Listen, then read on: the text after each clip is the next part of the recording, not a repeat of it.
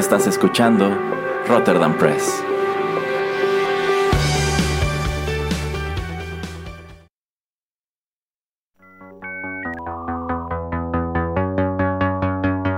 TechPili. El programa en donde analizamos la tecnología de manera relajada y divertida.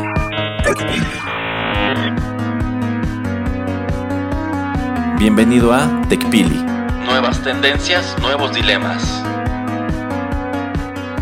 Comenzamos.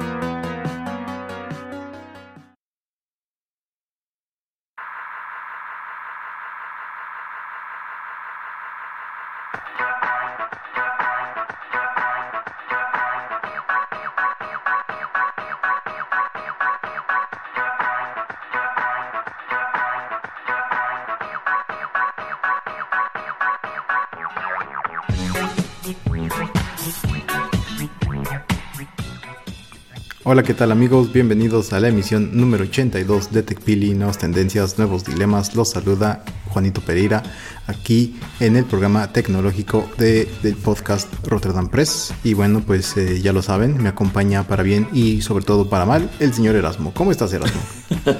Muy bien, señor Pereira. Aquí, aunque, aunque, yo sé que a usted no le da gusto, pero a mí sí me da gusto estar aquí. no, a mí, a mí, a mí me gusta como, como este y como otros 7, 8 programas del que soy productor y creador original de ellos, pues este me da gusto cada uno de, de, esos programas. Sí, pero hay que subrayar allí que uno de ellos no es 8 bits. Ah, no, no, no, no, ese es el, el primero y el original.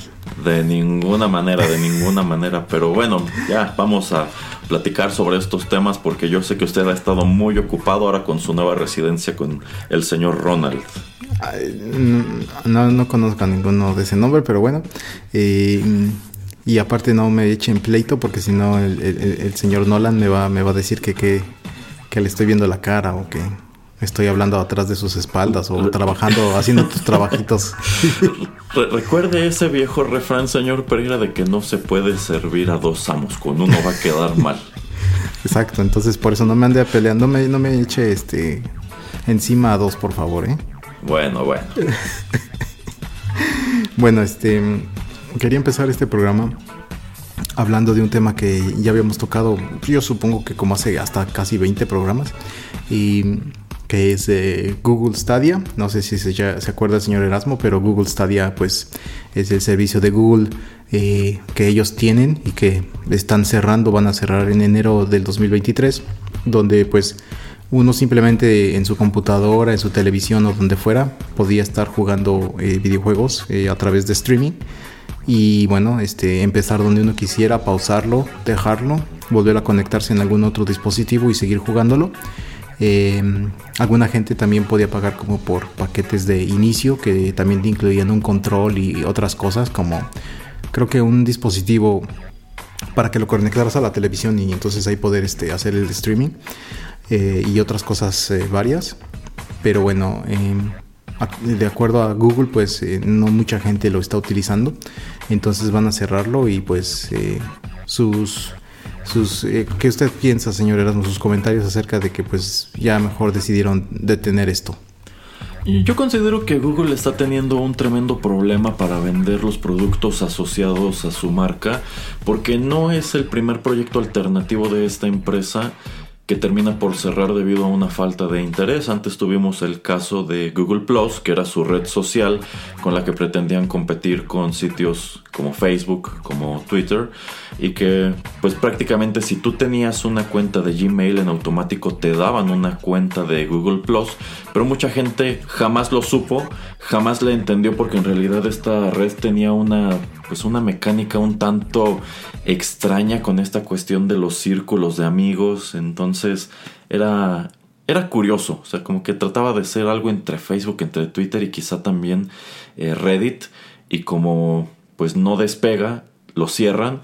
Y este otro proyecto que yo considero que en papel debía sonar un poco más sencillo, un poco más noble, pues también termina por, por fracasar y terminan por pues ya anunciar su, su salida en vista de que tampoco se las apañan para que el usuario promedio de los servicios de Google tenga algún tipo de interés. Y es que uh -huh. yo considero que, bueno, al menos en lo personal yo nunca me enteré qué cosas se podían jugar allí.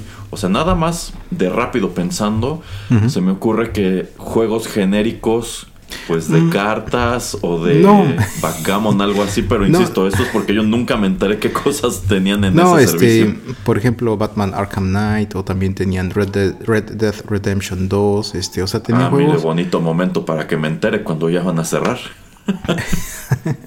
tenían juegos que no son tan, o sea, es que el problema que yo le veo es que también no lanzaban juegos eh, de, eh, de estreno, o sea, sacaban juegos que ya tenían uno o dos años que habían salido, juegos que pues ya habían mostrado cierta popularidad, entonces como que querían agarrarse de ellos como para pues a ver si alguna gente este pues los los jugaba. Y de hecho una de las noticias que me entero y algo entre comillas triste es que un usuario de Stadia le metió como 2000 horas al Red Dead, Red Dead Redemption 2 y él está mandando una petición a la empresa que crea este juego, que creo que es Rockstar, y pues para ver si le pueden transferir a su personaje a alguna otra plataforma, porque pues si, si no lo van a, borrar y le van a borrar todo, todo lo que él hizo ahí, que esa es otra de esas cosas que pues es triste, ¿no? Que todo su, toda su información está en la nube, pero eh, digamos que está en los servidores de, Google. Y pues cuando esto cierren en, eh, enero, pues todas estas 2.000 horas que él le dedicó van a desaparecer. Entonces eso también se me hace muy triste.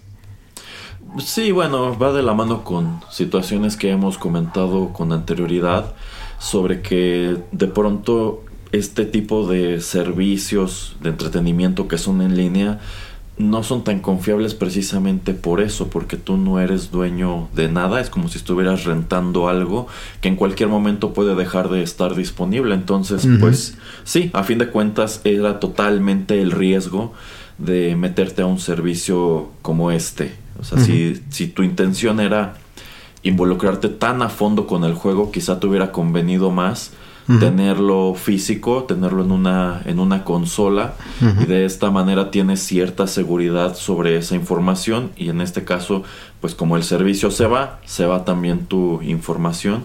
Y será interesante ver cómo reacciona eh, Rockstar, que es el desarrollador del juego, si, le, si se compadece de él y dice, bueno, pues Ojalá. Eh, no lo sé, haz una cuenta en, Xbox o en PlayStation y vamos a transferir tus datos de alguna manera, pero mirándolo desde fuera, yo pensaría que quizá esto no es muy probable y podrían bien decirle exactamente ese es el riesgo que corrías jugando de este modo. Mm, sí, de hecho, o sea, responsabilidad de ellos no tiene ninguna. Sí, no, no, no. Y como usted comenta, ya, ya habíamos hablado mucho de esto de pues todos estos bienes digitales que la gente está comprando y que pues muchas veces cuando el servicio eh, deja de estar en alguna plataforma, en algún sistema operativo, pues desaparece, entonces eso es eh, pues eh, lo malo. Pero también quería yo tocar con usted el punto de que pues este tipo de servicio de videojuego en, en la nube, no sé usted otra vez, porque como ya comentaba, yo creo que hablamos de esto como hace dos, tres años, eh, ¿qué, le parece ahora? Porque digo, obviamente las velocidades del Internet han mejorado eh, y también cabe resaltar que en este tipo de servicios todavía Xbox eh, tiene su Game Pass, que lo puedes hacer así en la nube. Nvidia con su GeForce Now, que es este, el creador de estas tarjetas de gráficas para computadora. Y Amazon tiene un servicio que yo no sabía que se llama Luna, que también es de lo mismo. Pero yo creo que lo que le pega a todas es eso que comentaba al principio, que pues son juegos que no son de estreno, son juegos que ya tienen algún tiempo en el mercado.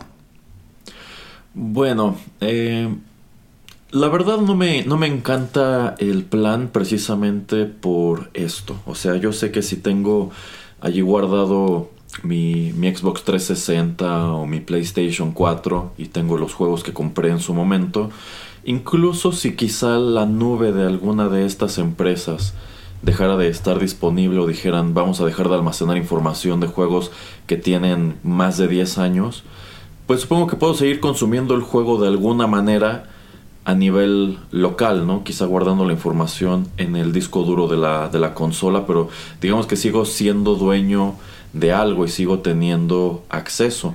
Entonces, eh, por un lado, yo considero que si te gusta tener este tipo de cosas, si te gusta tener la certeza de que vas a poder consumirlas cuando quieras, pues quizá no es tan buena idea hacerlo desde el streaming, sino pues comprarlos. Y esto aplica para un videojuego, para una película, para un, libro. Entonces, eh, pues yo, yo creo que en ese aspecto sí soy más old school. Me gusta tener las cosas. Pues precisamente para eso, para si quiero revisitarlo en algún momento pueda hacerlo y no tanto estar sujeto a esto que ya me ha sucedido muchas veces, por ejemplo en Netflix, de que hoy tienen una película, la veo y digo, bueno, pues este quiero enseñársela después al señor Pereira cuando el señor Pereira vaya a buscarla resulta que, ya, la quitaron, ya la quitaron porque ya no tienen negociación con el estudio, con la cadena, con quién sabe quién. Eh, y pues digamos que tiene sus bondades y tiene también sus desventajas. Tiene las bondades de que te da un acceso inmediato a una amplia biblioteca ya sea de películas o de videojuegos, pero tiene el inconveniente de que termina por ser una, un entretenimiento efímero y arriesgado precisamente porque nunca sabes si va a seguir allí o incluso no sabes, ah bueno, quizá hoy está en Netflix, pero pasado mañana ya volvieron a negociar con el dueño de los derechos y ahora está en, Prime, ¿no? Y tú ni enterado. Es mi manera de verlo. Sí, no, y también eh, tocando un poquito eso, pues eh, simplemente lo que pasa ahora que estábamos diciendo en programas eh, recientes, lo de Warner Brothers y Discovery, que pues están tumbando muchos de los contenidos que hay ahí en, en HBO Max, por lo mismo de no querer pagar regalías. Y me hizo usted recordar esos tiempos, ¿no? Donde uno se compraba el DVD, el Blu-ray o hasta el VHS y, este iba a la casa del amigo, del tío, de la tía y veía la biblioteca que tenían y decían, ah, me puedes prestar esta o la aquella o este así ese tipo de, intercambios a veces o de préstamos como para de pues eh, uno descubrir nuevas cosas o como usted dice no ah es que tienes que ver esta película y por X o Y razón usted la compra usted la adquiere y es muy fácil este pues compartirla de esa manera con sus amigos o familiares o gente cercana no que eso es algo que se está perdiendo como está, está diciendo por lo de los servicios de streaming eh, porque pues obviamente como, como usted comenta si por alguna razón este mes yo no la vi tal vez el próximo mes ya no está entonces eso pues este le pega mucho a todo este tipo de convivencia que antes existía como como le comento no cuando uno iba a la casa de alguien y veía pues este el librero lleno de las películas que, que pues el amigo tenía, ¿no? Sí, sí, exactamente. Entonces, em, pues yo, yo considero que precisamente eso se debe que muchos de estos artículos como discos compactos o películas en DVD o en Blu-ray en realidad no han disminuido su precio, lo han conservado y en algunos casos incluso se ha incrementado porque pues precisamente es lo que te están ofreciendo en comparación con los servicios de streaming. Que aquí tú si eres dueño del material y si compras la película en DVD, bueno, pues, pues mientras tú tengas un reproductor compatible, tú puedes verla hoy y si en 30 años conservas este disco y ese reproductor, también puedes hacerlo.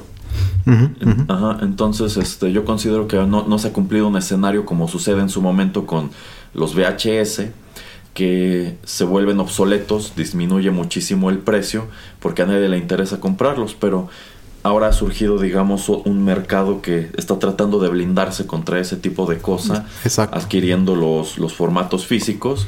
Y también yo creo que algo que le pega mucho, es algo que ya habíamos comentado, creo que en el programa anterior o hace dos programas, es que no hay una uniformidad de la oferta. O sea, tú estás viendo quizá noticias de entretenimiento y bueno, Netflix va a sacar eh, por ejemplo, esta película reciente horrible de los monsters de, Netflix y dices, bueno, yo tengo contratado Netflix en México, pero esa película no está aquí. De hecho, no está en quién sabe cuántos territorios. O sea, yo creo que es a sabiendas de que sería un desastre crítico, dijeron, pues ¿para qué la pongo? Nada más sácala en Estados Unidos, que es donde hay un compromiso. Y ya, ¿no?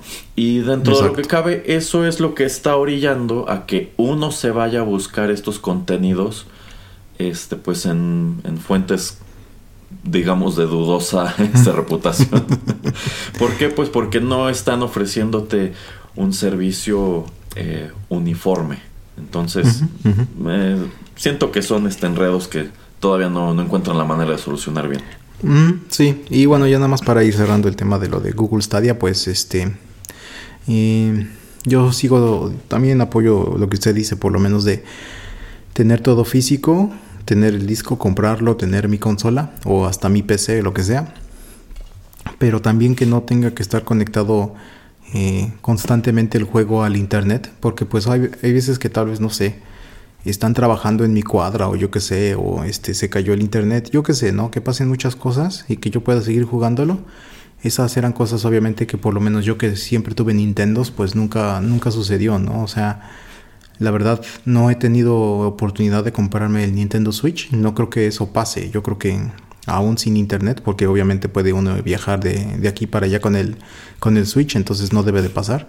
Eh, yo creo que es una de las pocas consolas donde uno puede casi jugar todos los juegos sin tener que estar conectado al internet, que era una de esas cosas que nos quejábamos, por ejemplo, con lo de Mario Bros. que estaba para, para el iPhone, eh, que te obligaba a estar conectado al internet, que era estupidez. Eh, pero entonces yo por eso creo que más que otra cosa, yo creo que las empresas no deben de creer o de pensar que vamos a tener 100, 100% todo el tiempo acceso al Internet cuando queremos jugar un videojuego. Yo creo que así van a perder más audiencia más que ganarla. Lo que pasa es que pues es algo que viene a encarecer todavía más la experiencia del videojuego, que antes tú necesitabas pues una televisión, la consola, el juego, el control y obviamente electricidad y con eso podías jugar, pero ahora están agregando esta mezcla al internet porque efectivamente, y es algo que igual hemos discutido antes, hay un montón de juegos que ese disco que tú estás comprando en la tienda, pues más que el juego es un programa de instalación. ¿Por qué? Pues porque el juego es tan grande que tiene que descargar de internet X cantidad de datos para que lo puedas jugar. Y si ese día, como usted dice, a lo mejor hay algún trabajo de la empresa telefónica y no hay servicio, pues ni modo, date de topes y espérate a que se, a que se restablezca o en su defecto. Eh, pues también tienes ahora un mercado lleno de, juegos que quizá no están actualizados. Es decir, eh, pues conforme les van ahora conforme le van encontrando errores a los juegos van sacando actualizaciones y parches pero digamos que tú lo instalaste hoy y no has conectado tu consola al internet en un mes, pero tu vecino sí.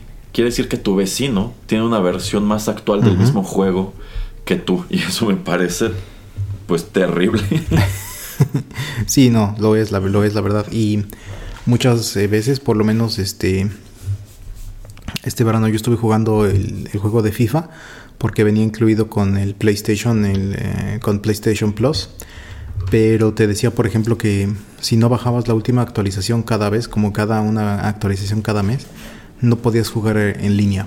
Entonces también te restringía, ¿no? Porque pues para tratar de hacerlo ecuánime o igual para todos los usuarios, te está obligando a que tengas la última actualización, si no, no te va a dejar ni jugarlo o tener la experiencia completa. Entonces eso también entre bien y mal, pero pues es, así como se están manejando ahora las cosas. Eh, y fíjese que ahora que estamos mencionando esto de las actualizaciones, yo me he percatado de que esto ha dado pie a que estas empresas puedan enjaretarte otro tipo de obsolescencia en los aparatos de tu casa. ¿Por qué? Bueno, porque eh, mi mamá tiene en su sala una pantalla que pues era una Smart TV en su momento. Pero, y bueno, venía precargada con Netflix y otras aplicaciones que, algunas de las cuales creo que ya ni siquiera existen. Pero en esta pantalla ya no puede utilizarse Netflix. O sea, la pantalla está conectada a internet y todo, pero Netflix no corre, arroja un error, porque resulta que las versiones más recientes de Netflix ya no son compatibles con el hardware y el software que, tiene esta pantalla. Así que si quieres seguir viendo en este espacio Netflix, pues vas a tener que conectarle un periférico a través del cual puedas acceder a esas cosas. o en su defecto, pues tienes que deshacerte de esta pantalla y comprar una más reciente. wow. Ajá, sí, y pues es, es, un tema, ¿no? O sea, yo compré una pantalla con la cual me dijeron que tenía acceso a la aplicación de Netflix y todos estos años después resulta que esto ya no es cierto, ya no se cumple y pues no sé si sea culpa 100% de Netflix o, también tenga algo que ver el fabricante de la pantalla, pero digamos que X tiempo después ya no se cumplió la intención de haber comprado este aparato.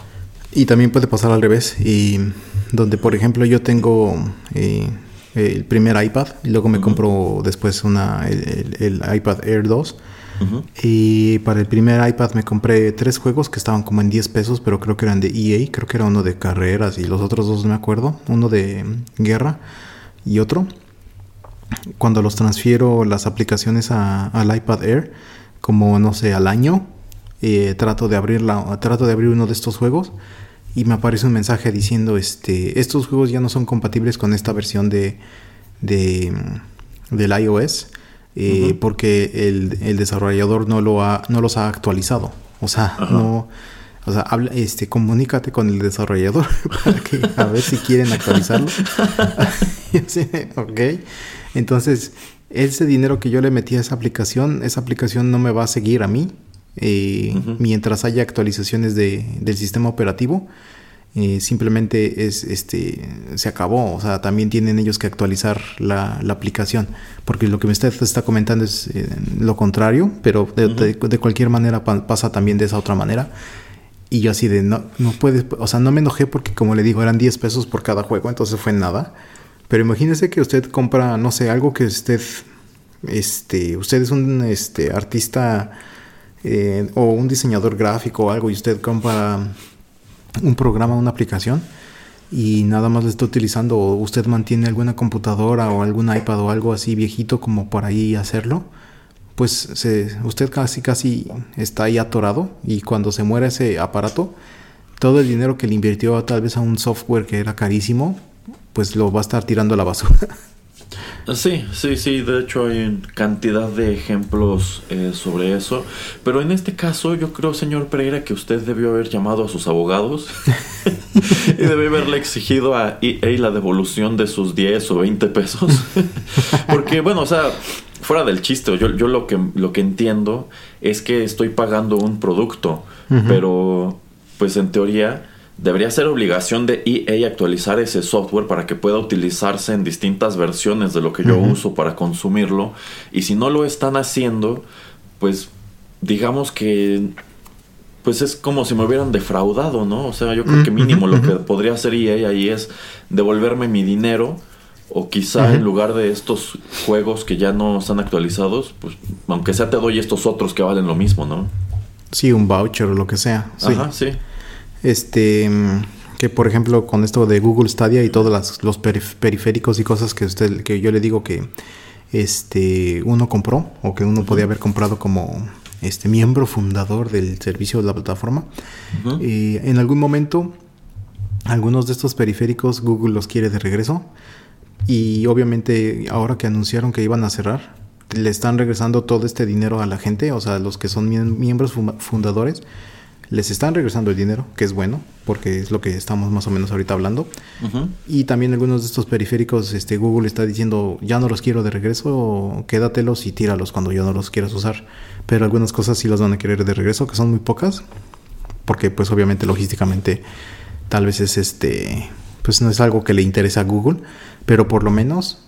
Eh, si sacan algún nuevo servicio, pues por lo menos esta gente va a querer apostar otra vez porque pues está habiendo algún tipo como de respaldo, ¿no? De que pues hice una inversión, no funcionó, ok, aquí está tu dinero, pero obviamente está funcionando con una empresa grande.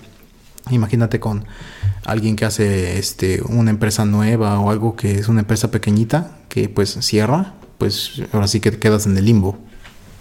Sí, sí, es un tema. Ahora que lo menciona me recuerda mucho el hecho de que aquí en México eh, pues los modems de Telmex o de Infinitum como tal son propiedad de Telmex. Incluso si ustedes aún conservan la caja de ese modem que tienen en su casa, en alguna parte, si no es que en el modem mismo tiene una leyenda de que es propiedad de Telmex. Pero yo me pregunto si alguna vez Telmex ha tenido el tino de reclamar de vuelta alguno de estos aparatos que son de su propiedad. Y yo pienso que no, porque tan solo aquí en mi, en mi colonia, cuando se hizo la transición a fibra óptica, que este, de hecho venía un técnico a meter como tal el nuevo cable este, a la casa y dejarte la roseta que era diferente y ponerte el modem que es para, para fibra de este, fibra, fibra óptica, perdón.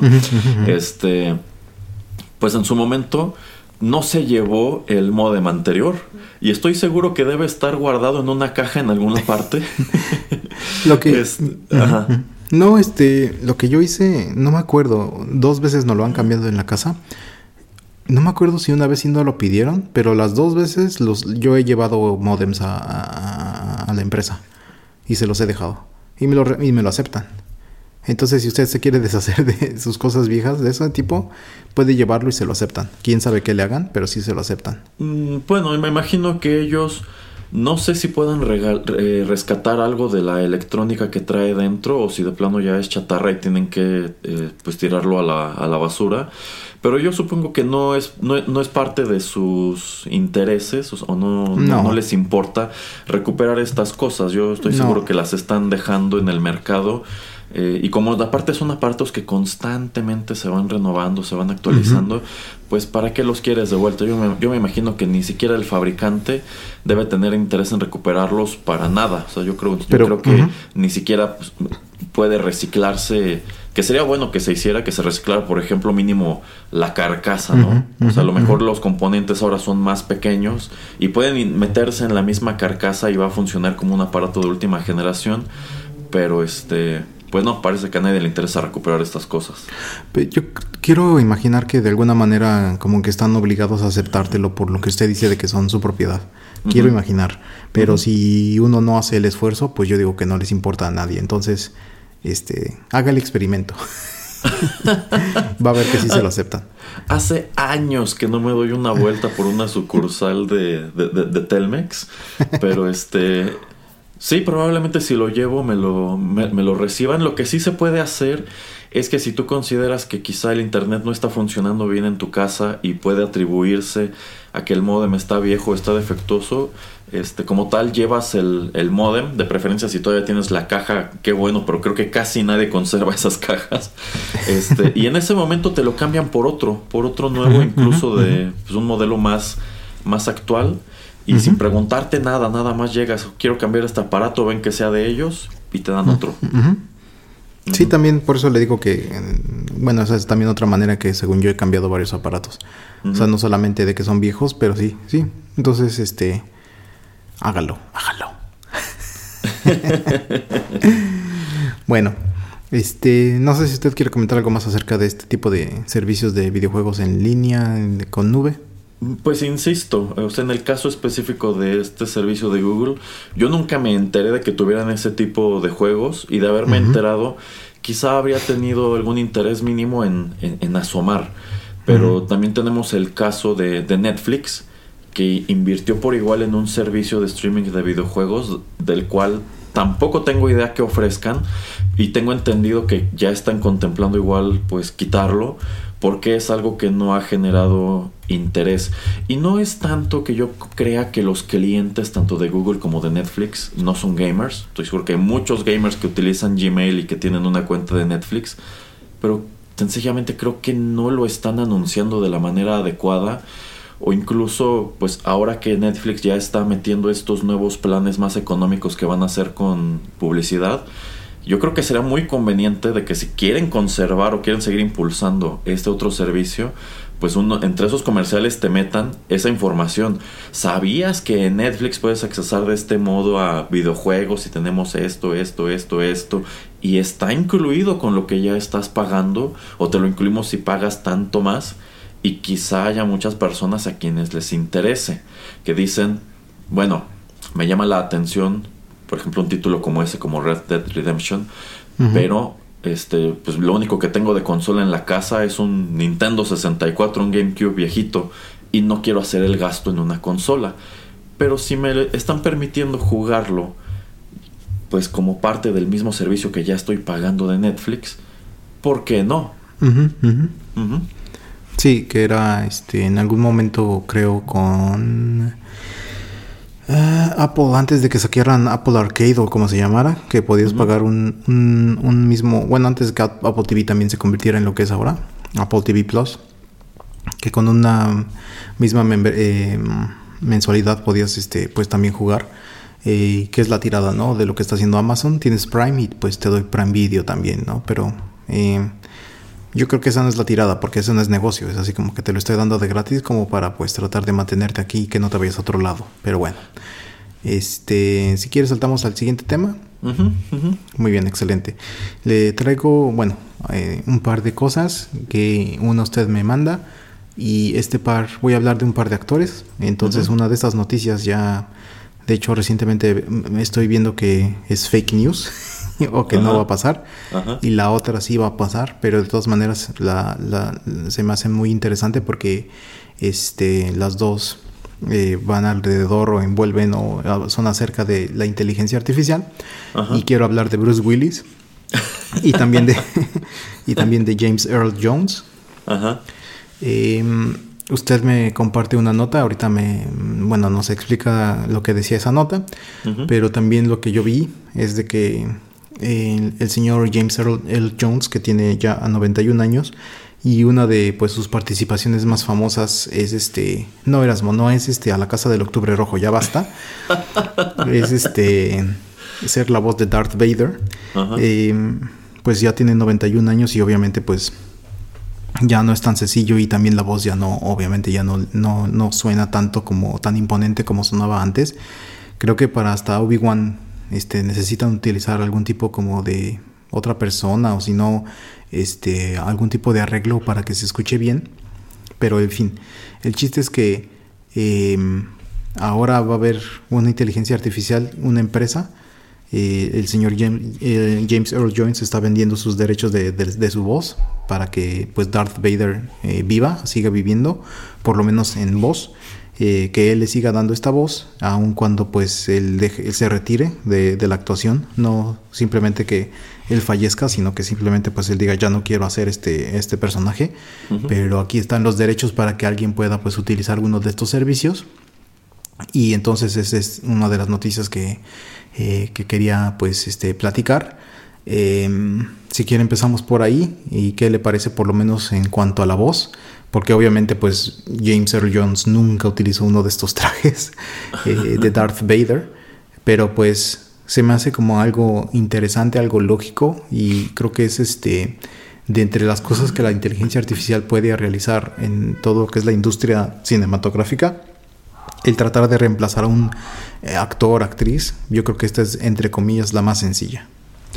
Eh, yo creo que este es un primer paso para que otras empresas repliquen el ejercicio con otras voces que están muy asociadas a personajes populares. Nada más para hacer un poco de historia, eh, en realidad James Earl Jones no iba a ser la voz de Darth Vader en su momento, deciden contratarlo porque el actor que estaba originalmente dentro del traje de Darth Vader en la primera película de Star Wars, en el episodio 4, pues su voz no era nada amenazadora, entonces George Lucas consideró que pues su, el gran villano de su película no podía sonar así.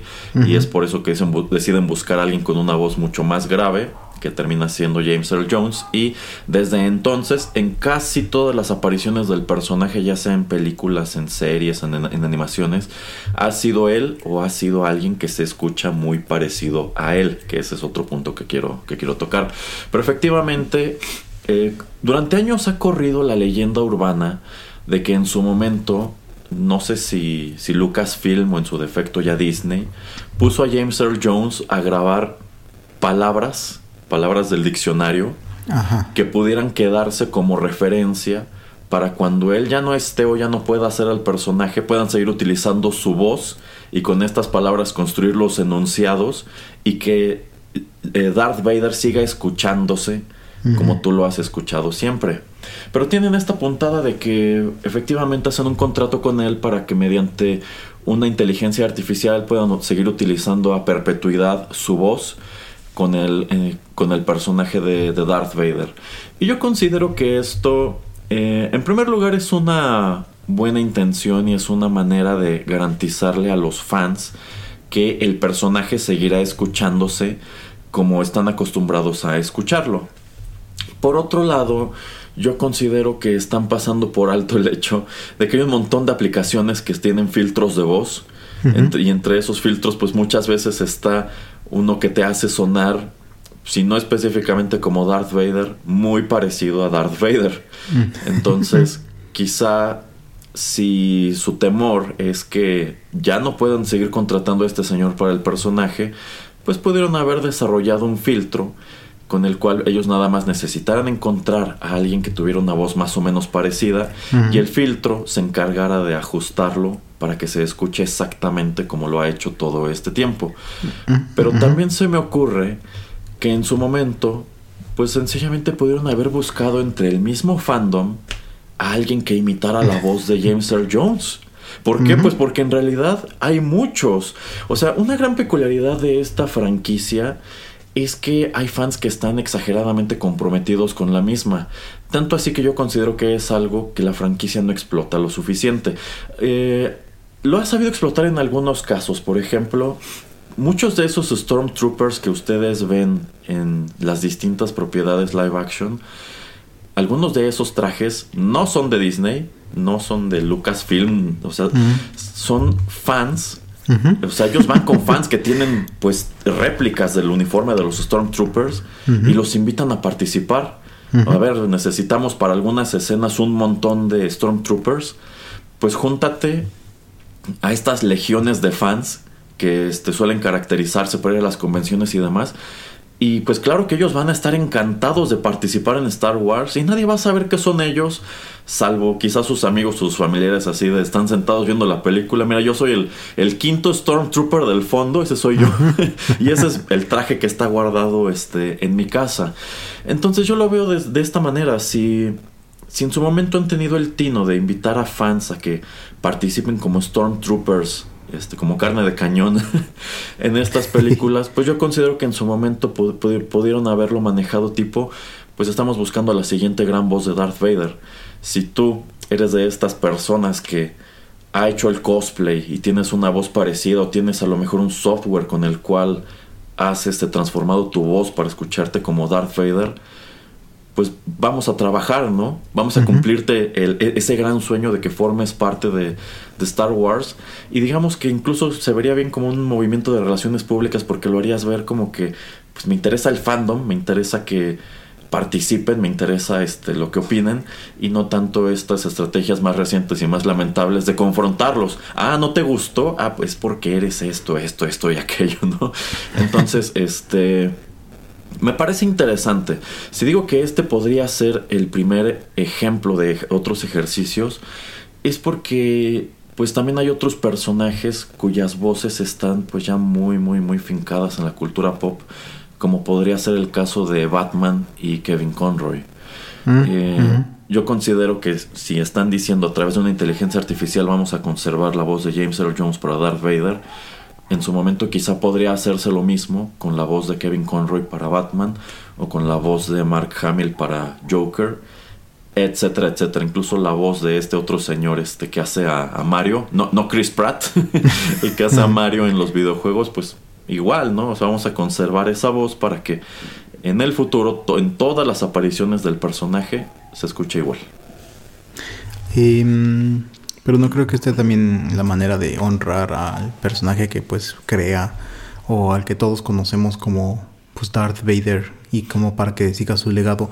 No creo que es una buena manera de pues este que continúe eso, o sea, yo entiendo su manera de que usted lo está viendo de encontrar a alguien que tal vez tenga más o menos la voz y un ejemplo o algo más o menos que pues yo estaba pensando era como no es lo mismo, pero lo que pasa, por ejemplo, con los Simpsons en, México o en Latinoamérica, por ejemplo, con Bart Simpson, también con Homero, pero vamos a ponerlo nada más con Bart, de que pues piden un aumento y no se los dan, entonces los corren y tratan de encontrar a alguien que más o menos le dé la voz.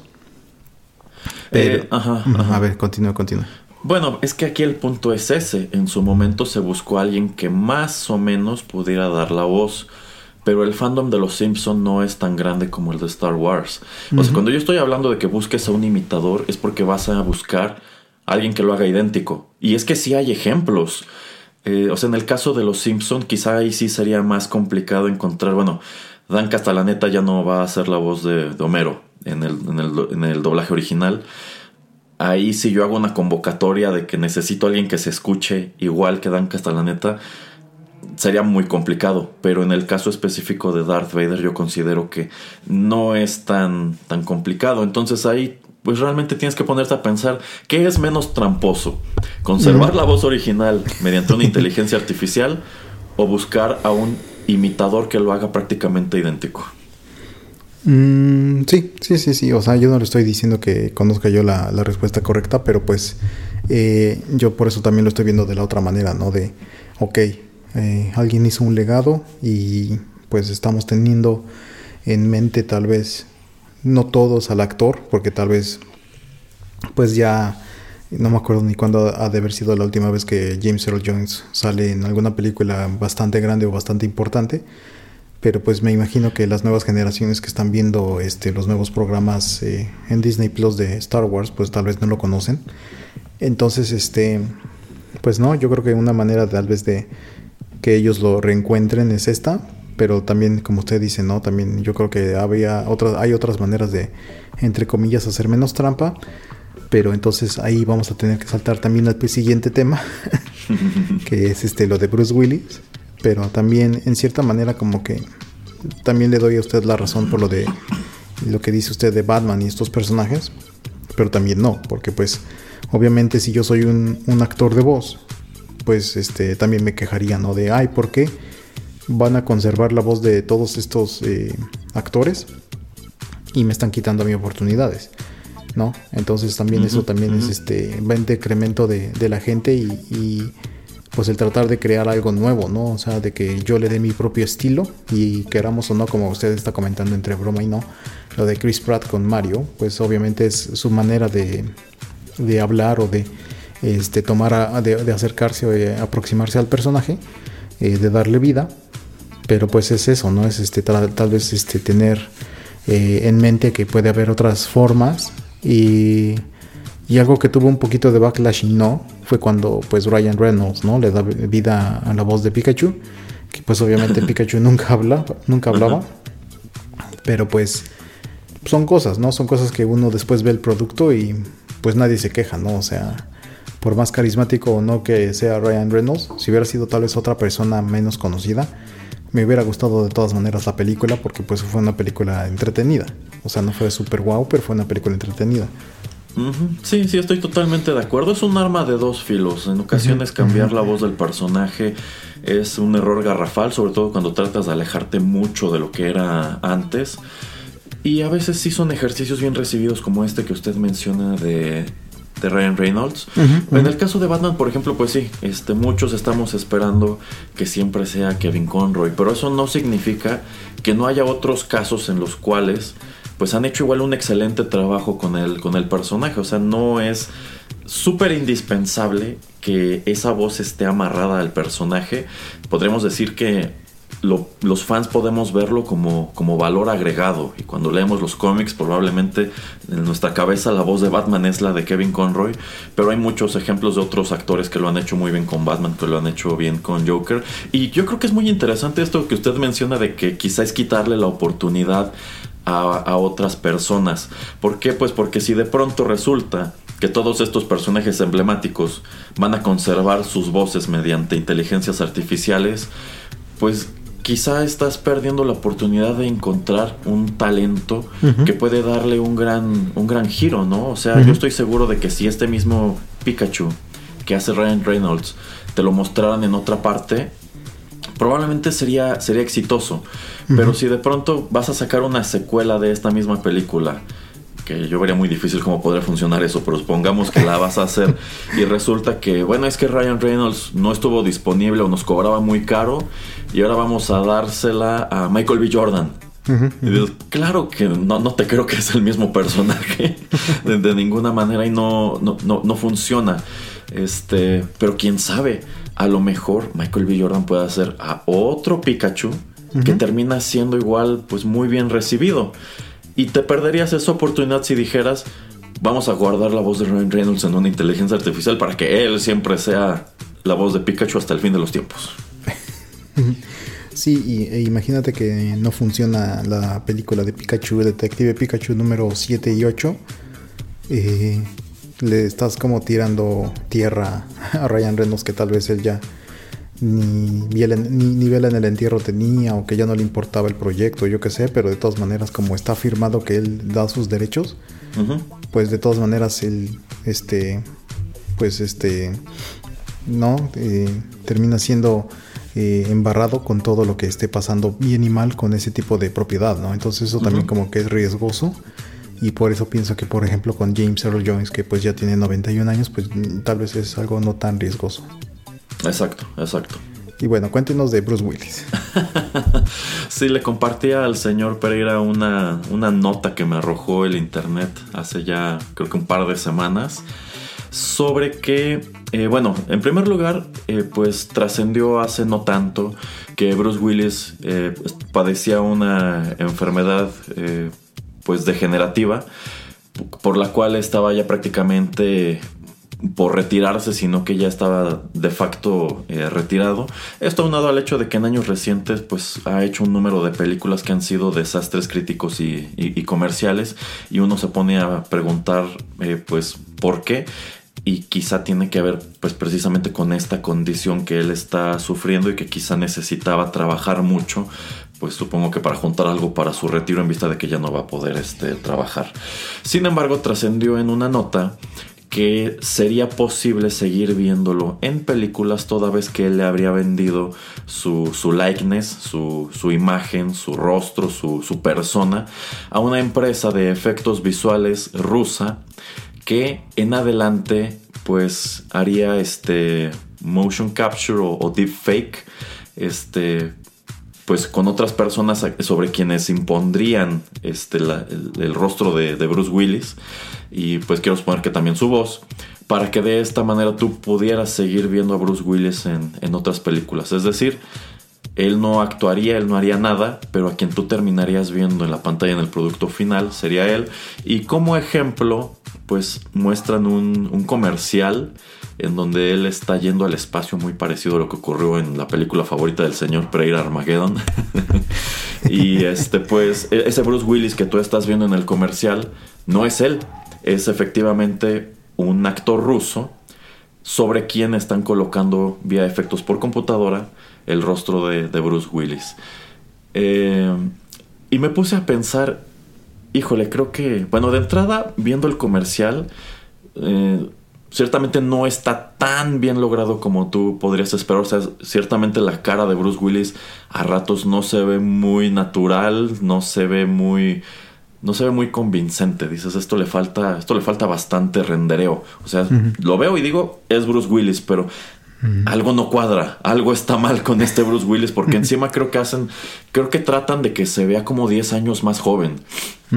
Entonces, este, pues yo me quedo pensando, si esto es cierto, si esta empresa va a estar ahora haciendo películas de Bruce Willis sin Bruce Willis, pues van a tener que invertir un poco más en su software y en su tecnología para que se vea más convincente, porque nada más en este comercial, sí, o sea, sí entiendo que es él, pero de nuevo hay algo desconcertante. No es nivel Uncanny Valley, pero algo no funciona. O sea, yo estoy adivinando por completo que este Bruce Willis es una imagen generada por computadora. Pero bueno, nos acaba de decir el señor Pérez que al parecer esto era fake news, ¿no?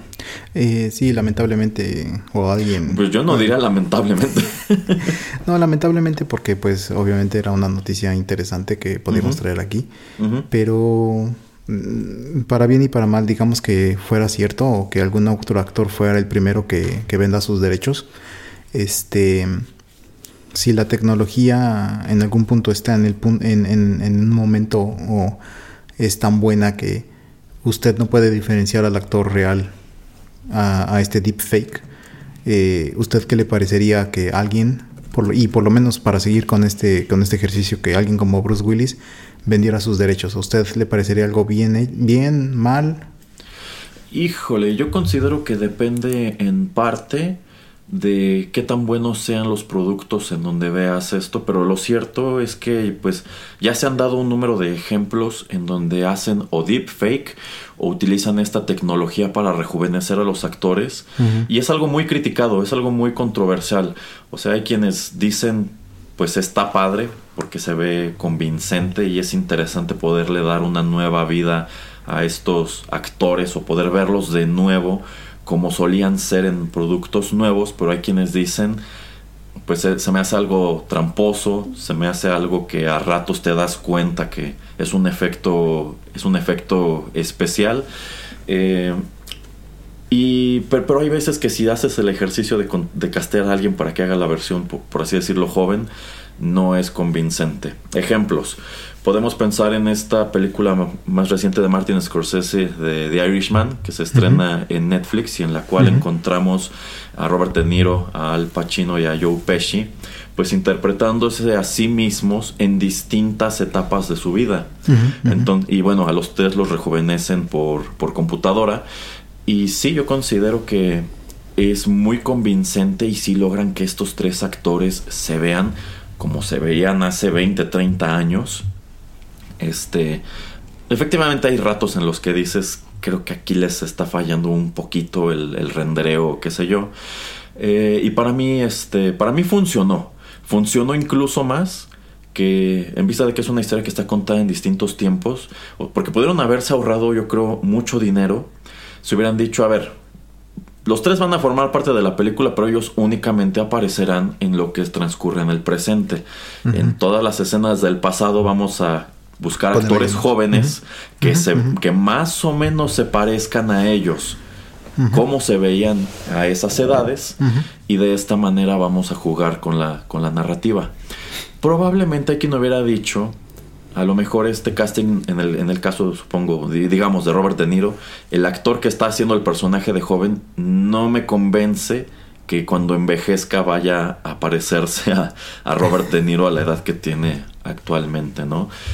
Este, tenemos también el caso, ya que estábamos hablando de, Star Wars, el caso de Rogue One, en donde, en primer lugar, este, pues hacen una recreación de Carrie Fisher cuando era, cuando era más joven, eh, que se ve al final de la película.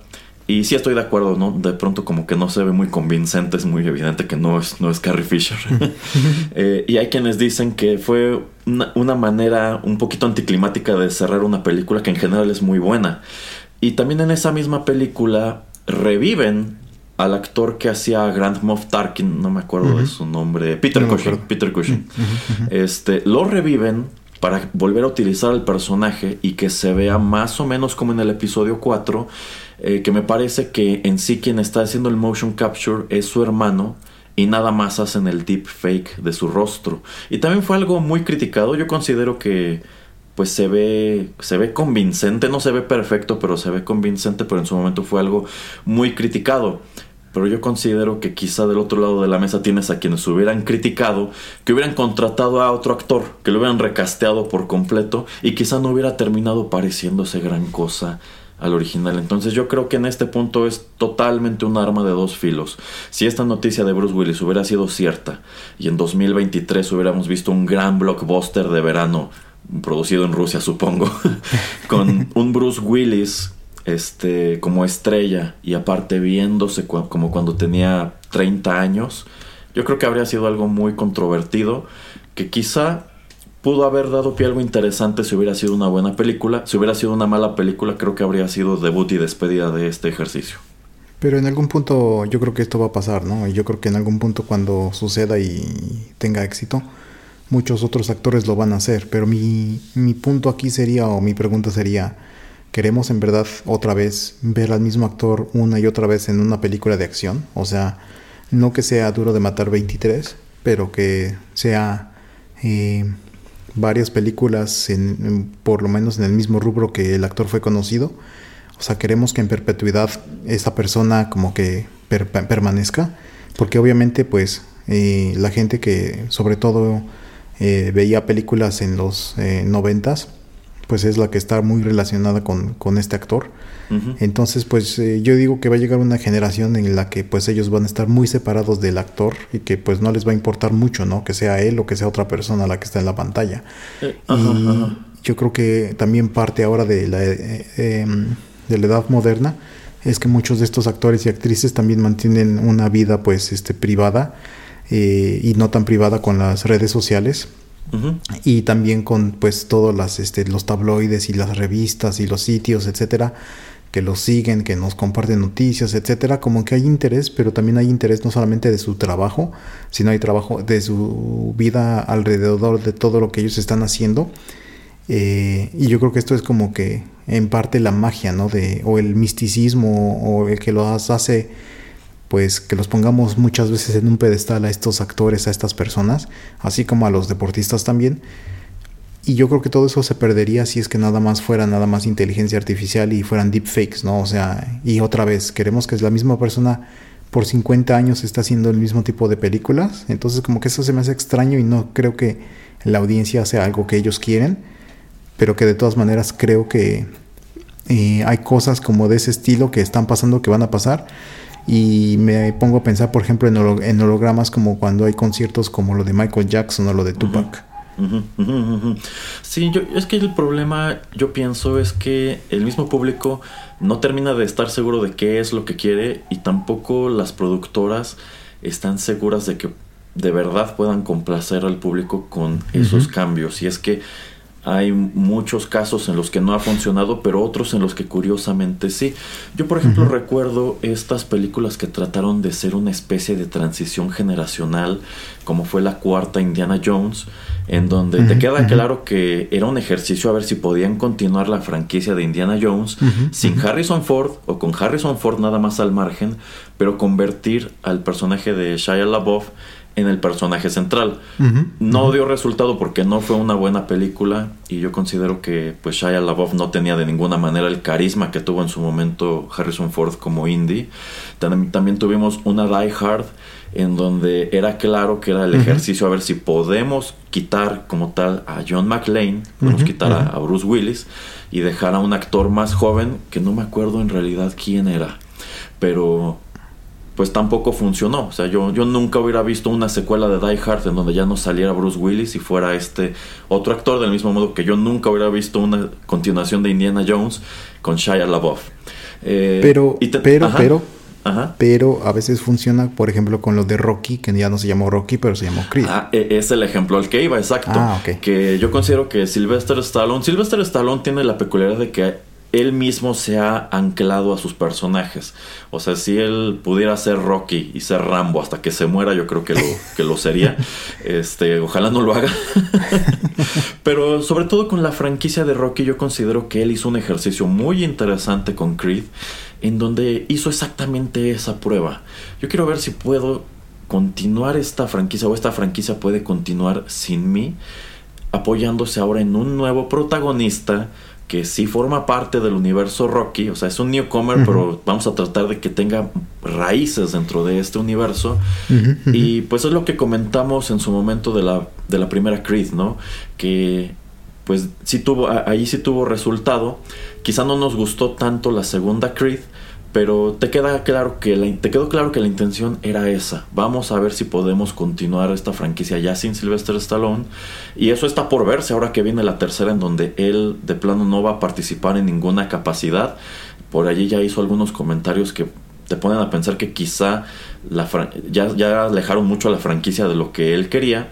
Pero está por verse si de verdad podemos continuar contando esa historia ya nada más con Michael B. Jordan y pues este otro elenco de actores eh, más jóvenes o es un fracaso y ni modo vamos a tener que hacer la recuela en donde nada de esto sucedió va a tener que regresar Sylvester Stallone otra vez al, personaje eh, también tenemos el tenemos el caso de Terminator en donde pues en todas las películas quieren meter forzosamente a Arnold Schwarzenegger. Y sí, o sea, es un personaje queridísimo dentro de su filmografía, pero pues tampoco tiene mucho sentido de por qué todos los Terminator tienen que verse como él. O sea, si se supone que en su momento esta fue un arma de Skynet para infiltrar pues a la resistencia con este cyborgs muy realistas y demás, yo considero que ese realismo se pierde cuando pues ah todos estos newcomers son idénticos entre sí. Exacto.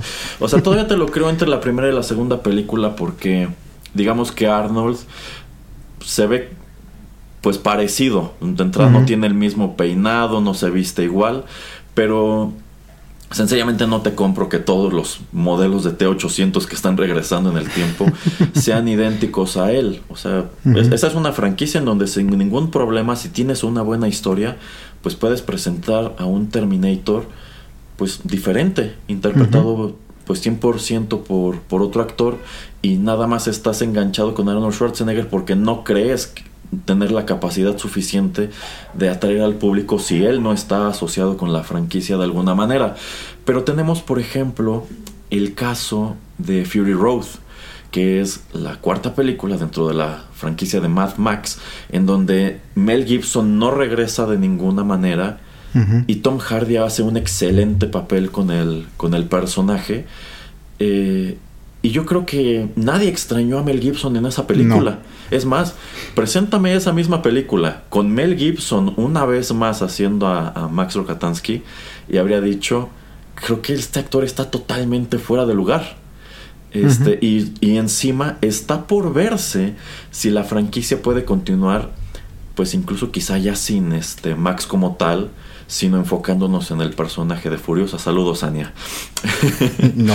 Entonces, este, es, es, totalmente un arma de dos filos y es un riesgo. Yo considero que lo que mitiga ese riesgo es que tu producto sea bueno. Porque así Tom Hardy, bueno, así hubieras traído de vuelta a Mel Gibson y lo hubieras rejuvenecido y todo. Si Fury Road hubiera sido una mala película, pues hubiera sido un ejercicio en la futilidad. ¿Por qué? Pues porque ¿para qué lo trajiste de vuelta a una mala película? Sí, pero no, a ver, eh, entiendo sus puntos, pero creo que se está usted desviando un poco porque, eh, ejemplo, el más claro es obviamente James Bond y todas las veintitantas películas y los tantos actores que han salido y es una franquicia que continúa y para bien, para mal, unas son muy buenas, unas son algo más o menos, pero es algo que es un producto, o sea, es un producto que continúa, pero no es el mismo actor que continúa. Y aquí el punto es que el actor, el actor va a estar en perpetuidad.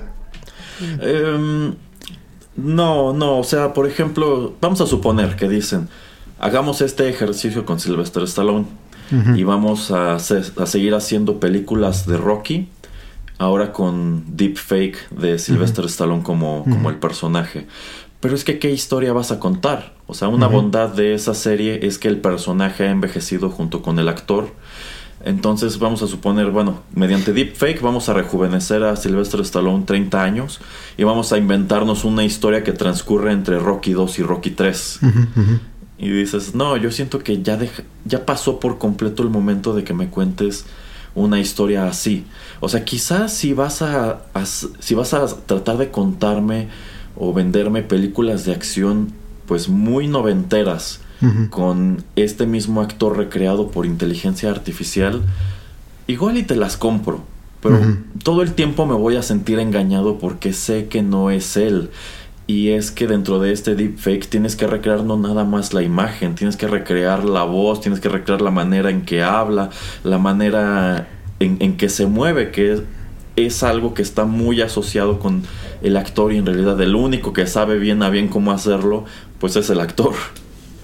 Pero, por ejemplo, este tipo de películas de los noventas, eh, ¿cree que algún chico que ahora, que hoy en día tenga 15 años y le pongamos, le pongamos un deepfake de Sylvester Stallone, cree que, sé que se, eh, Sylvester Stallone cree o uh, adquiera un nuevo fan, aun cuando le presentemos a un Sylvester Stallone eh, deepfake que parezca que tiene 30 años pero con una película de acción? ¿O cree que, mm, que como ya sabe que es alguien que es, este, tiene 70 años, que ya fue, etcétera, que ellos prefieren, no sé, a un Chris Evans, a un Chris Pratt, a un Chris Hemsworth? ¿Usted cree que dicen mejor, sabes qué? O sea, esto como que no tiene mucho sentido y el actor debe tener un, un inicio y un fin, como usted dice, debe de haber algún tipo de evolución o debe, debe de haber algún tipo de maduración y se acabó y también en el, en el tipo de papeles que eligen y llega hasta fin su, su carrera de actor y debe de haber nueva gente? ¿O usted sí cree que eh, podemos tener a alguien en muchos tipos de papeles diferentes, pero a una, a una persona hacerla como un icono, hacerla como alguien súper más grande que, que, su, que su vida este, terrestre? O sea, hacerlo como la ultimate eh, movie star. O sea, ¿eso podría existir? Yo digo que no. Yo digo que no, estoy, estoy de acuerdo en que no, y es que yo considero que si efectivamente, tú quieres venderle los grandes filmes de acción de los 90 de Stallone o de Schwarzenegger a un público más joven, un público que nació quizá después del año 2010, pues lo cierto es que yo considero que la, la fórmula no es necesariamente hacer una película de ese estilo con una versión rejuvenecida del actor. Si todavía tienes al actor, quizá podrías hacer una buena película de acción donde haga un personaje acorde a su edad. Incluso este, y quizá si tienes esa tecnología para rejuvenecerlo, pues no, no, no que toda la narrativa esté centrada en, ese, en esa versión, sino quizá que sea un personaje que tiene flashbacks, ¿no? A lo mejor ahora es un veterano que está teniendo flashbacks a cosas que ocurrieron en su juventud y en esos flashbacks ahí sí lo rejuveneces por computadora. Este, y si la historia es buena y si, pues digamos que tu recreación también es muy convincente, pues quizá ahí sí tengas la posibilidad de enganchar a un pues, a una persona joven que diga, pues wow, ¿no? ¿Quién es este actor? ¿Por qué tiene, por qué genera tanta nostalgia? ¿Qué hizo? Y diga, pues yo sí me voy a tomar el tiempo de, de asomar de vuelta a ver qué tiene mi servicio de streaming de sus películas viejas. A lo mejor encuentro algo que me guste. A lo mejor no. A lo mejor me quedo pensando, ay no, estas películas que veía mi papá o mi abuelo estaban horribles. este, y a mí me gusta más el, cine de acción que están haciendo ahora con, con Chris Pratt y, y, demás, ¿no? Entonces, si acaso podría hacerse de ese modo. Pero tanto así como que, digamos, en cinco años muere Sylvester Stallone pero vamos a seguir haciendo películas suyas utilizando este tipo de tecnología. Yo no lo vería muy viable y yo considero que, pues de por sí hay, mucha gente que ah, haga lo que haga, no lo está consumiendo y prefiere ver lo viejo que lo nuevo. Pues ¿qué te, qué te hace pensar que ese público de pronto se va a interesar en un producto en el cual pues de entrada saben eso, saben que el actor no está allí. Y yo lo veo también en el sentido de que, por ejemplo, las boy bands, por ejemplo, eh, desde los 80 como que cada generación ha tenido dos o tres boy bands y la nueva generación va a querer la suya, o sea, va a querer gente, va a querer uno que sea de su edad, que sea más o menos ahí este alcanzable, aunque sea .0001% de algún día quiero ir a, verlos en el concierto, quiero hablar con ellos o yo qué sé, pero como que sean alcanzables, o sea, como que no sea mil por ciento imposible el poder no sé, como le estoy diciendo, haber algún tipo de interacción, aunque esa interacción sea yo ir al concierto, sentarme y verlos. Pero pues yo creo que es eso, como en la música, ¿no? Cada generación debe tener a sus propios este, artistas, a su propia gente como que habla, entre comillas, eh, eh, con su misma voz, ajá, su, su, idioma, ajá, o su, con su misma voz, etcétera. Este... Y también por eso yo creo que va a ser un ejercicio interesante, pero no viable, porque va a llegar un punto también en que pues tal vez, tal vez Erasmo le, le, va a aburrir ver la misma película Deepfake una y otra vez de Bruce Willis, que sean, le digo, las genéricas de acción, que aunque se parezcan de los noventas, pero va a decir, bueno, pues es que quiero ver algo diferente, a ver quién es nuevo o quién está haciendo algo que distinto y quiero ver eso. Entonces, ¿para qué voy a seguir consumiendo lo mismo y lo mismo y lo mismo, aunque sea un producto nuevo, cuando pues tal vez ya el interés va a estar enfocado en otro lado? Eh, sí, pero yo quiero suponer que Hollywood también debe estar interesado en este tipo de cosa, en vista de que, pues últimamente tienen muchos problemas para vender lo que sea. O sea, yo, yo siento que por eso es tanta necedad, por ejemplo, en el caso de Disney, de hacer remakes de los clásicos. ¿Por qué? Bueno, pues porque todos estos materiales originales que estoy colocando en Disney Plus o no llaman la atención o son efímeros. O sea, yo me acuerdo que hace, ¿qué le gusta? Seis meses todos estaban vueltos locos con Encanto. Hoy nadie habla de Encanto. Y yo considero que muchas de estas personas que vieron Encanto, si les anunciaras el año siguiente una secuela, yo creo que mucha gente ya no la vería. Porque son productos que no están logrando lo que lograron las animaciones de su momento, que fue convertirse en clásicos. O sea, hoy hay mucho revuelo que si el nuevo Pinocho, que si la nueva Sirenita. ¿Por qué? Pues porque ese sí es un clásico. Si me vas a querer vender en 30 años el remake de Encanto, te voy a preguntar, ¿de qué? ¿De qué cosa? Entonces, este, yo creo que por eso es tanta necedad. ¿Por qué? Porque ese fue un producto probado. Yo en su momento se lo vendí a los papás o los abuelos de esta generación de niños y me generaron una gran cantidad de dinero. Sí. Yo le estoy apostando a que si vuelvo a vender este producto, esto, esta generación de niños me dé me genere esa misma cantidad de dinero, pero es un escenario que no se está cumpliendo. Entonces yo considero que si están tan aferrados a tratar de seguir exprimiendo estas cosas a como dé lugar y hagan enojar a quien hagan enojar, pues probablemente sí dijeran, pues yo quiero seguir exprimiendo a perpetuidad la franquicia de Rambo, entonces pues ahí voy a tener mi, mi estalón generado por computadora para que sea Rambo todas las veces que yo quiera, ¿no? Ajá, este que te habla de una tremenda crisis de, de creatividad. O sea, es, cu- y, y de nuevo, yo creo que es cerrarle la puerta y, cer- y no querer arriesgarte con otras franquicias que pues podrían funcionar. Yo pienso, por ejemplo, en esta película que hizo hace ya unos años Denzel Washington de este, ¿cómo se llamaba? El eliminador, ¿no? The, The Equalizer. The Equalizer, The Equalizer, que es una muy buena película de acción y efectivamente trataron de convertirla en franquicia, pero pues tomaron todas las decisiones equivocadas. este y bueno, o sea, en, en lugar de enfocarse a ver cómo podemos continuar de una buena manera productos como ese o como Taken, pues no, o sea, la secuela métele menos dinero, hazla más rápido y que sea menos interesante. ¿Por qué? Pues porque me yo, yo en lo que quiero invertir es en otra película de Terminator, ¿no? Entonces, este, yo creo que necesitan pues ver bien sus prioridades y pues dejar de aferrarse a vender algo que sí vendió en su momento, pero que ahora pues en lugar de, de, de venderlo, lo único que están haciendo es este pues aislar a ese público que tuvieron alguna Exacto. vez tratando de venderle a un público que no tiene interés en el producto. Exacto. Sí, sí.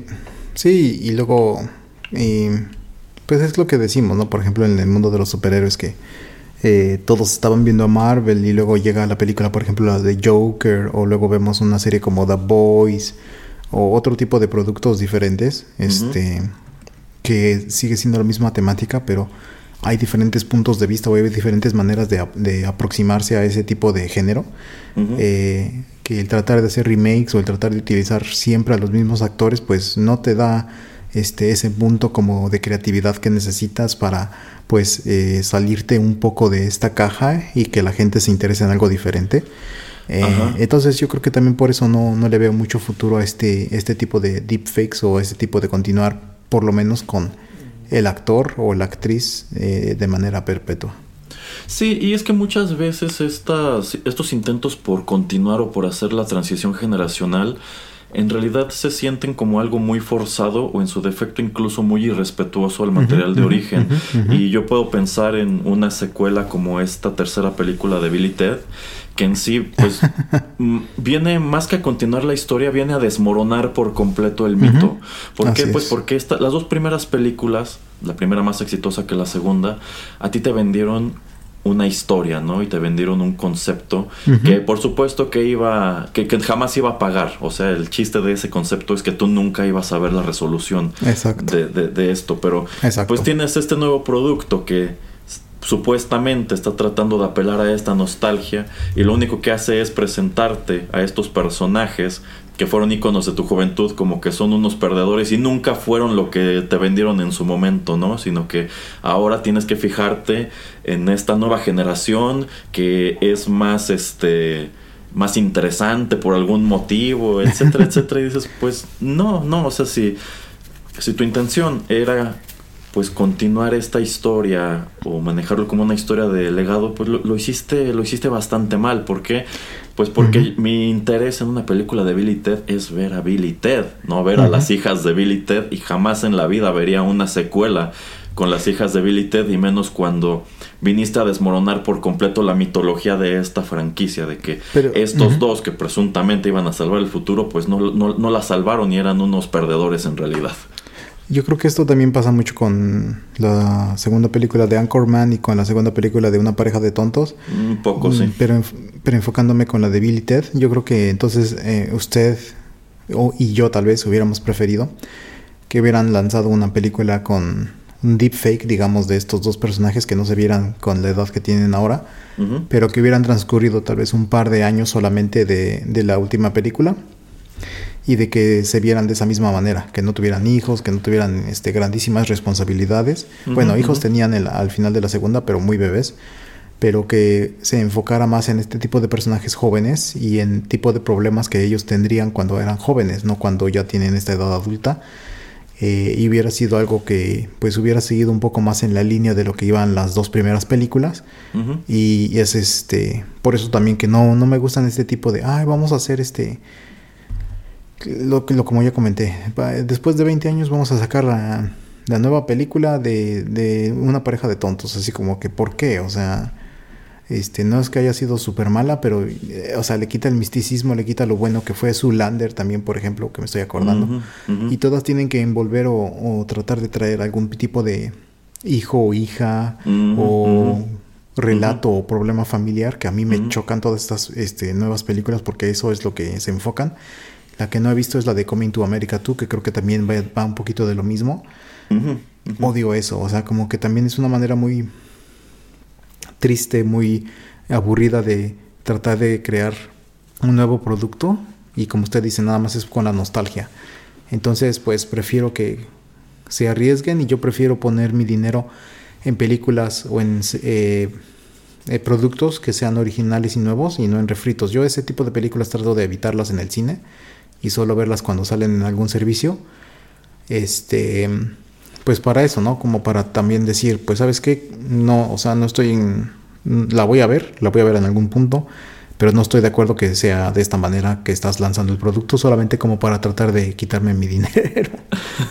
bueno, el señor Pereira se va a morder la lengua cuando mencione Ghostbusters. Mm, la fui a ver por morbo y no por morbo. Y de hecho también fui a ver la de 2016 con todas las mujeres para poder... ¿Por qué se hizo eso, señor Pereira? para poder decir que la odiaba bien y por, y por buenas razones pero para poder decir, ok, esta sí estuvo mal hecha por X, Y y Z. Y la, la, última, la del año pasado, la Afterlife, me agradó. O sea, no es súper guau, no es la tercera película que yo hubiera esperado de la franquicia, pero me parece un buen paso próximo a la siguiente generación. Pero bueno, ya esos son otros temas. Este, pero no es, no ha habido una secuela que haya pasado 10, 15 años después que yo haya dicho, wow, qué bueno que la hicieron. Ah, nada más una y esa luego la vamos a discutir para que usted, este, para yo embarrarlo usted en el lodo, de que usted se burlaba de que Top Gun Maverick no iba a ser buena. Esa es la única película y súper exitosa en taquilla. Esa es la única película que ha durado que 30 años o lo que haya pasado.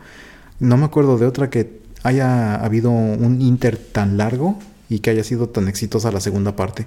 Pero esa es la única como que yo digo, wow, o sea, espectacular, que tanto así que ya están hablando hasta de una tercera parte. Muy probablemente la hagan, pero sí, sí, o sea, es, todo un tema. Pero yo considero que una enorme diferencia de esta nueva película de Top Gun es que pues no hace lo que estas otras que ya mencionamos de te voy a traer de vuelta a los personajes originales hablando de esta última Ghostbusters. Te estoy anunciando con bombo y platillo que otra vez estará allí Bill Murray, Ernie Hudson, este Ah, se me fue el nombre de, del otro. Dan Aykroyd. este, Dan, Dan Aykroyd pero solamente, pero van a estar menos de cinco minutos y al final. Entonces dices, pues cuál era la intención, o sea, si me decís lo que me estás vendiendo, yo quiero ver una historia que gire en torno a ellos y no en torno a una nueva generación de niños medio odiosos. Pero en el caso de Top Gun está bien hecho porque el personaje principal de la película es Maverick.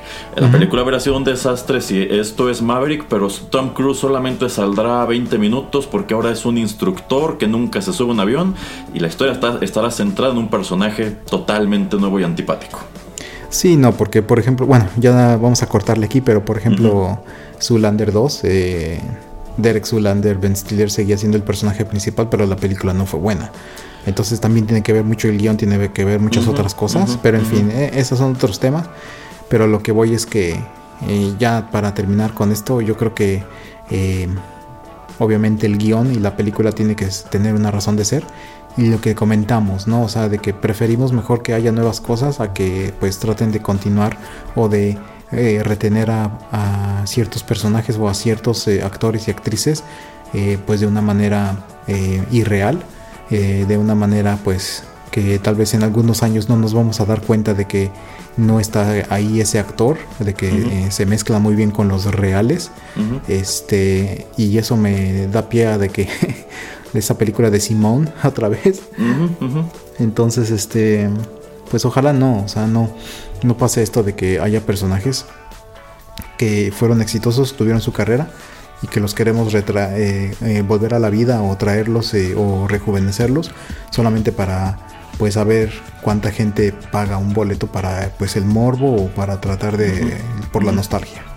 Sí, y postdata Hollywood, en lugar de estar gastando en deepfakes y inteligencias artificiales, mejor pregúntenle a Tom Cruise cómo le hace para seguir viéndose como de 30 años. Tal vez no queremos saber, ¿eh? Tal vez no queremos saber exactamente. bueno, este, ¿alguna otra cosa, algún otro comentario? Veo que sí nos extendimos. Yo pensé que este iba a ser el programa hasta corto, pero ya ve que la charla luego se alarga. Sí, sí, ya mejor despidamos de una vez esta inintencional emisión de Juanito y las películas. No, bueno, al, final de cuentas, este, en todas las películas, pues eh, envuelven o van de mucha tecnología, ¿no? Entonces eso también lo hace interesante. Eh, y, bueno, como lo que comentábamos como hace 3, 4 programas de que antes los DVDs traían contenido extra y sí me he dado cuenta que ahora que por ejemplo en Disney Plus que sí hay algún contenido extra y nada más ahí por ejemplo la de Free Guy, la de Ryan Reynolds, ahí hay un este pequeño eh, segmento video de 16 minutos donde pues te enseñan cuando eh, ponen la cara de Ryan Reynolds en, el cuerpo de alguien más, por si alguien no la ha visto no se las quiero spoiler, pero te explican exactamente todo el proceso y la manera en que hicieron esa pelea y luego la captura de su cara, etcétera. Entonces eso también se me hace interesante, ¿no? Que es mucha tecnología y son muchas cosas que están pasando tras bambalinas. Eh, que pues eso también, por eso luego este programa de TechPili se interrelaciona mucho con el de Juanito y las películas. correcto, correcto. Y mm, recuérdale a la gente dónde nos puede escuchar entonces.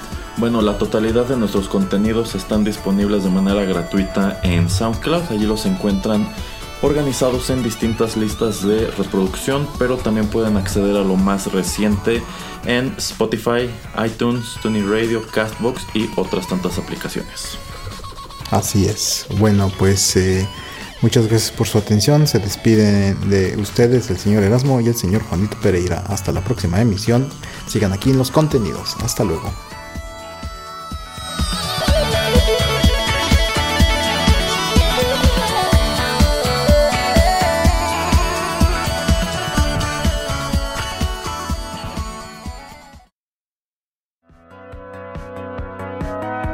Esto fue TechPili.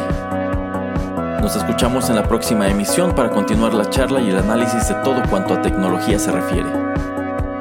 Te esperamos aquí, en Rotterdam Press.